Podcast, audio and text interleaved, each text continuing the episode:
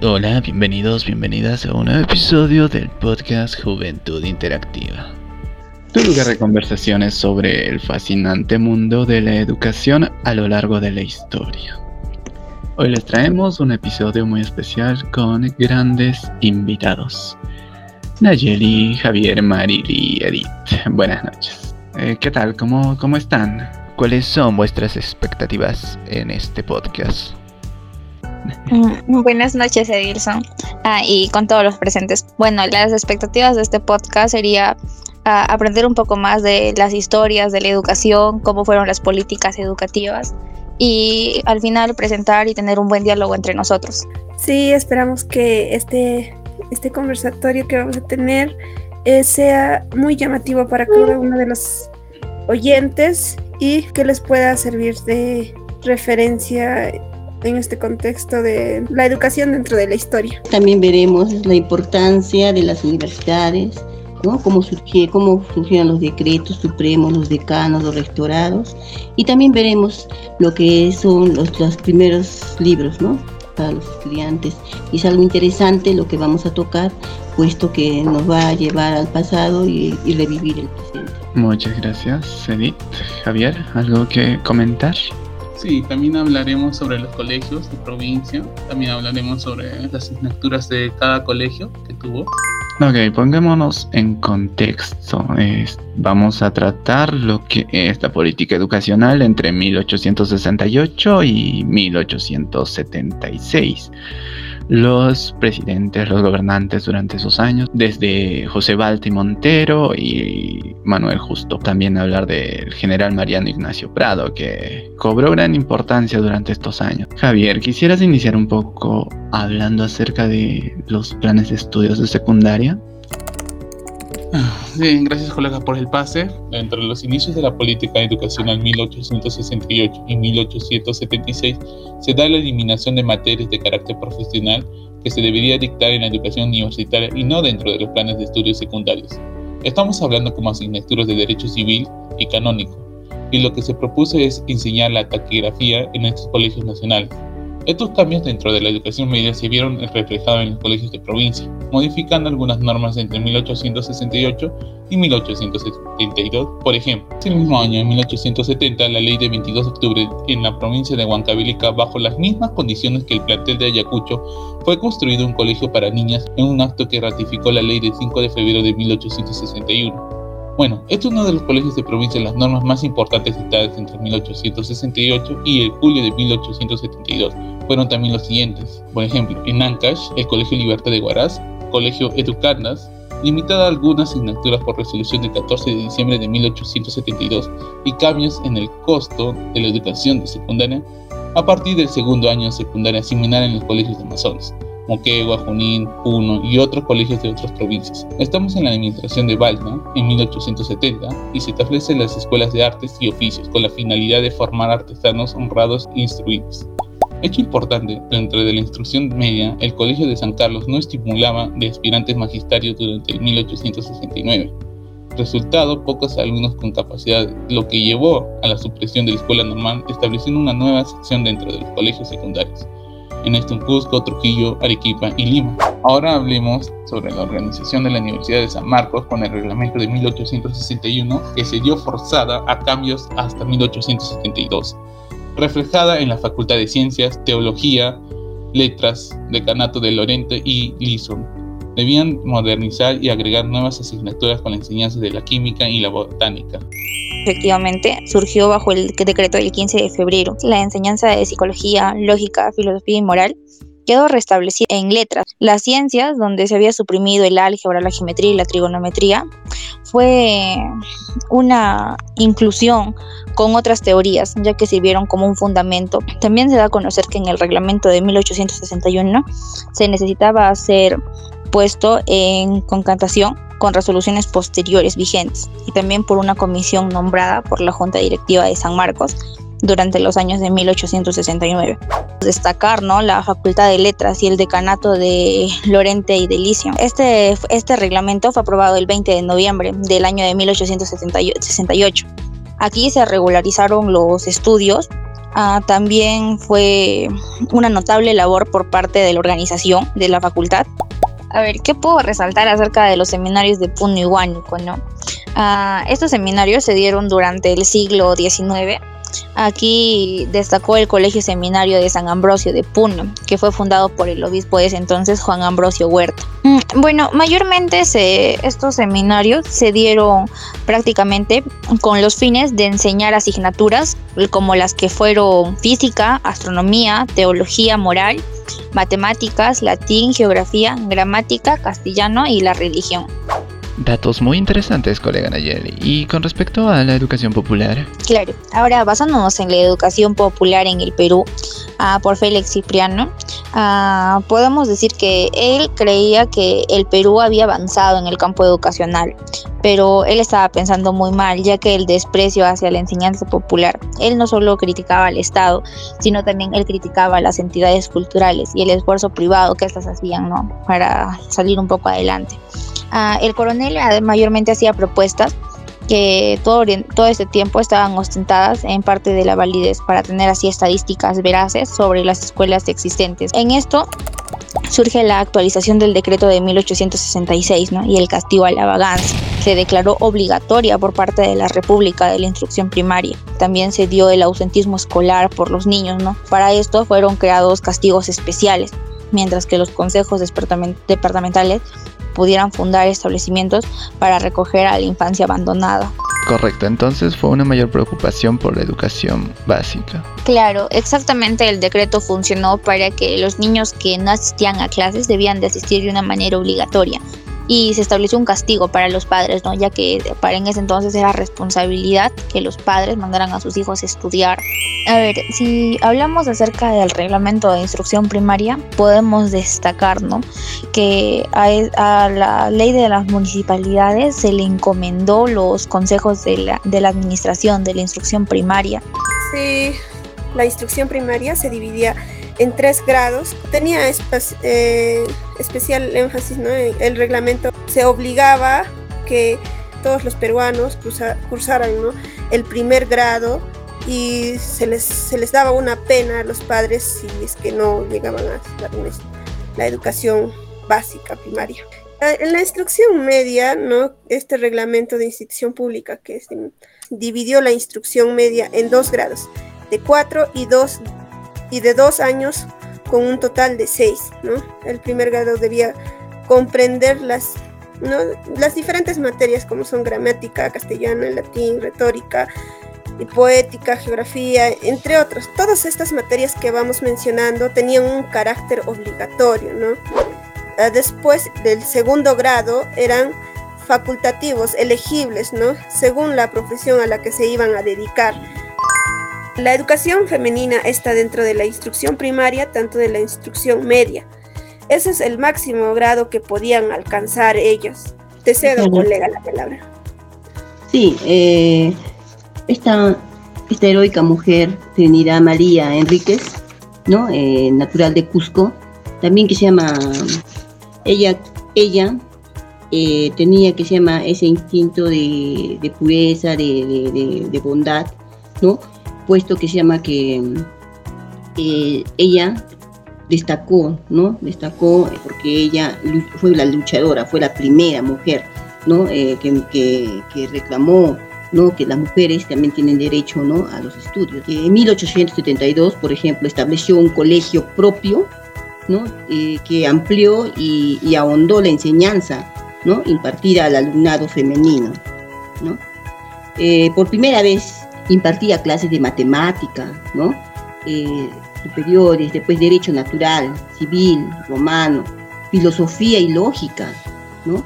Eh, ella era, era laica, o sea, ¿qué quiere decir? Era, era así, digamos, religiosa, ¿no? Su, esa doctrina que tenía era ello, ¿no? Eh, de ahí que se llama, ¿no? Como quiso cursar estudios superiores, ¿no? Y lo logró, ¿no? Pero gracias a quién? A Manuel Pardo, ¿por qué? Porque Manuel Pardo estableció un decreto ¿no? de que, la, de que las mujeres podrían estudiar, cierto? Y ella eh, luchó para que, se, para que no se lograra eso, ¿no? y, y, lo logró porque se dio una resolución suprema, ¿no? el 3 de octubre de 1874 por Manuel Pardo.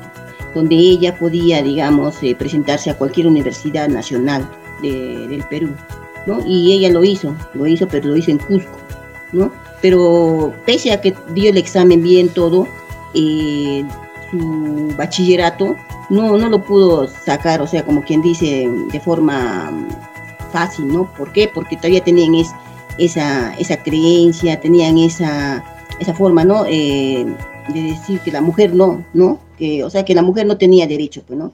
Seguían personas con esas ideas, ¿no? Esas ideas de, de, que la mujer, no, pues no, es menos, ¿no? Y que ella no, no podía estudiar y que el hombre sí que podía estudiar, ¿no? Esas ideas, mmm, podría decirse retrógradas, ¿no? De ese, de ese tiempo. Lamentablemente murió a los 44 años, ¿no? Producto de una edad, una edad muy joven para joven. la época. Sí, y ella quiso luchar todavía, ¿no? Quiso luchar porque ella luchaba por los proletariado, por la gente pobre, ¿no? Ella, A ella se preocupaba por ello. Entonces, lamentablemente murió a los 44 años. Ya no pudo seguir, ¿no? Lo- eh, luchando por sus ideales.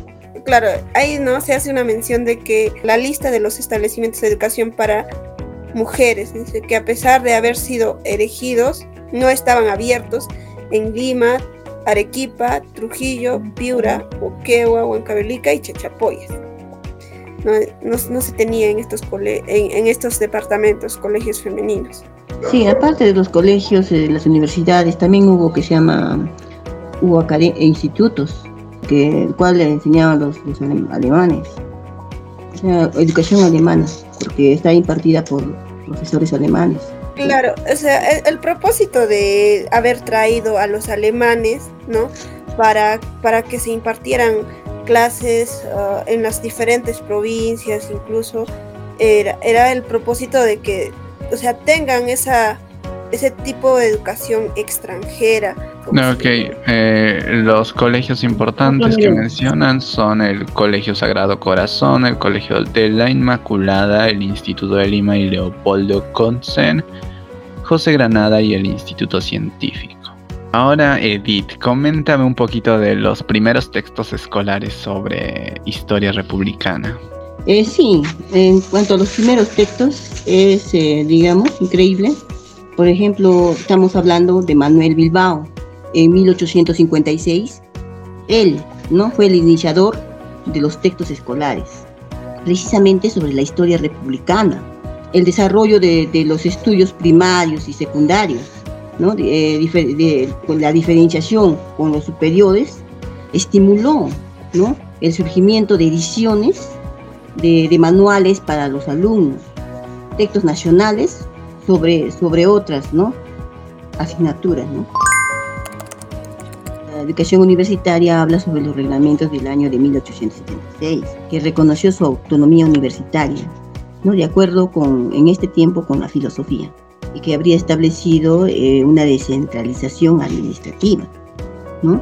Eh, váyase a decir que hay un- universidades mayores como la de San Marco y también universidades menores como la Universidad de San Agustín y la Universidad de eh, Abad Cusco. La elección de los rectores de las universidades, ¿no? Será por, eh, ¿por qué? Por un Consejo Superior de Instrucción Pública, ¿no? Precisamente, ¿no? Eh, las universidades eh, de la de San Marcos. Se le designó como mayor, o sea, como mayor, o sea, como quien dice, eh, mayor ante las demás universidades, ¿no? Por ser la primera universidad. Precisamente, ¿no? En, en, las, en las universidades, la fundación de la Facultad de, de Ciencias Políticas y Administrativas y la creación de cátedras, ¿no? Importantes, dio brillo, ¿no? Dio brillo, dio mm, énfasis, ¿no? A este periodo, ¿no? De las universidades, ¿no? Que estaban en sus, digamos, en su plenitud, en sus inicios, ¿no? y los reglamentos, las que se llaman las normas, ¿no? Fueron establecidas, ¿no? Y la Facultad de, Letras, ¿no? Fue, tuvo su reglamento en el año también de 1876. Hablamos también de la, de la Facultad de Teología, ¿no? En la Facultad de Teología, el reglamento también de 1876, la teología, su te- la teología era dog- dogmática. Eh, los tratados eh, este, precisamente eran de encarnación, redención, gracia y vida futura. Eso entablaban en cuanto a lo que era su enseñanza, ¿no? Una enseñanza de la práctica, ¿no? Práctica también de, de, digamos, de las ceremonias sagradas y teorías de los principales decretos, ¿no? De la congregación de ritos. Esto también se relaciona un poquito con la facultad de medicina. Bueno, aquí generalmente los estudios se debían hacerse en siete años y un par de años más dependiendo de la carrera que uno elegiría. Por ejemplo, el de la clínica de partos que tenían que seguir otros cuatro años con materias técnicas y prácticas. Y bueno, eso es lo que resalta un poquito más de la Facultad de Medicina. Y esto está muy relacionado con lo que es la fiebre amarilla. En los años de 1868 cobró gran importancia, haciendo que el Hospital 2 de Mayo se, se cree, se construya y albergando a muchos más enfermos y fue un gran símbolo de afianzamiento del sentido profesional y científico en las instituciones de este tipo. La suspensión de enseñanza médica en provincias, esto fue muy importante en el año de 1875 ya que se suprimió porque la enseñanza médica en provincias era realmente deficiente. La universidad, las universidades menores, como ya mencionaste, Edith, San Agustín y San Antonio de Abad en Cusco. Y precisamente de la Universidad de, de de Cusco, eh, de ahí eligieron dos, dos figuras principales, ¿no? De pre presidentes, ¿no? José Luis Bustamante Rivero y Martín Paniagua. Así es, ahí, bueno, las cátedras que debían dictarse son netamente humanística jurídica, con siete años y, otros tres años que tenían que hacer de manera científica, o sea, casi diez años en estas universidades menores. Bueno, eh, eso por parte de toda la educación universitaria, unos puntos muy importantes durante este periodo. Eh, también la creación en 1876 se creó la Escuela de Ingenieros Civiles y Minas, que su objeto principal era formar directores y conductores de trabajos de ingeniería civil, de expresión de min, explotación de minas y de establecimientos metalúrgicos e industrias químicas propias del país. Y fue, fue interesante porque, miren, durante esos años eh, se dio la guerra civil con Chile, ¿no? Y bueno, ahí se dieron a los cuatro primeros ingenieros egresados de la escuela, que serían Pedro F. Remy y Segundo Carrión de Minas, Darío Daldisban y Eduardo Giraldo de Construcción Civiles. Un hecho muy importante que a pesar de, de esta guerra civil con Chile, pues lograron graduarse. Y durante estos años, hablando de la guerra con Chile, ¿qué, qué opinan al respecto del incendio de la Biblioteca Nacional? Bueno, eh, fue algo que se llama ¿no? catastrófico, puesto que no era la, una biblioteca muy, muy implementada, ¿no? Y fue quemada y todo, todo se perdió, ¿no? Pero hubo un, como quien dice, alguien que, que ¿no? salió como una figura de Ricardo Palma, ¿no? Al cual le dijeron el, bibliotecario mendigo, ¿Por qué? Porque él empezó, que se llama, a restablecer otra vez la biblioteca y empezó a, ¿no? a coleccionar todos los libros. Y pedir, ¿no? Pedir apoyo, ¿no? Pues se le dice el bibliotecario mendigo. Durante estos años, ya casi a finales, surgió la preocupación del Estado a la cultura. Las nuevas normativas en donde la imprenta cobraba gran importancia, ya que se convirtió en un activo, aparte de que eh, bueno, ya no solo hacían los, las publicaciones de orden científico, sino que salieron además los, que, los periódicos oficiales, algunos textos literarios reconocidos del Perú, y pues pasó a ser una protección del Estado de la cultura. Dentro de esto también están las traducciones al castellano, del quechua al castellano, castellano quechua, que, que eran repartidas para todas las diferentes regiones del país. Se las entregaban a los párrocos y ellos en domingos o en feriados impartían enseñanzas llegando a más personas. Fue, fue un hecho muy importante durante este periodo casi final. Y por el año de 1872 se dio el Colegio del Buen Pastor que se abrió en Lima con la finalidad de albergar a mujeres para casa de educandas y asilo de mujeres. Bueno, un hecho importante dentro de este periodo educacional de 1868 hasta 1876. Y como estos, aún hay mucho por explorar y comentar, el tiempo es corto y agradecer a los oyentes por sintonizar este podcast y claro está a nuestros invitados el día de hoy. Sí, muy bien agradecida ¿no? por, tu invitación, ¿no? colega Edison, muy agradecida. Igual forma, ¿no? agradecerles por, por, este conversatorio que hemos tenido eh, para que puedan saber un poquito más acerca de la educación que se tiene en Perú. Gracias colega por hacerme partícipe de este conversatorio y gracias a los demás participantes que también estuvieron a lo largo de este, de este conversatorio.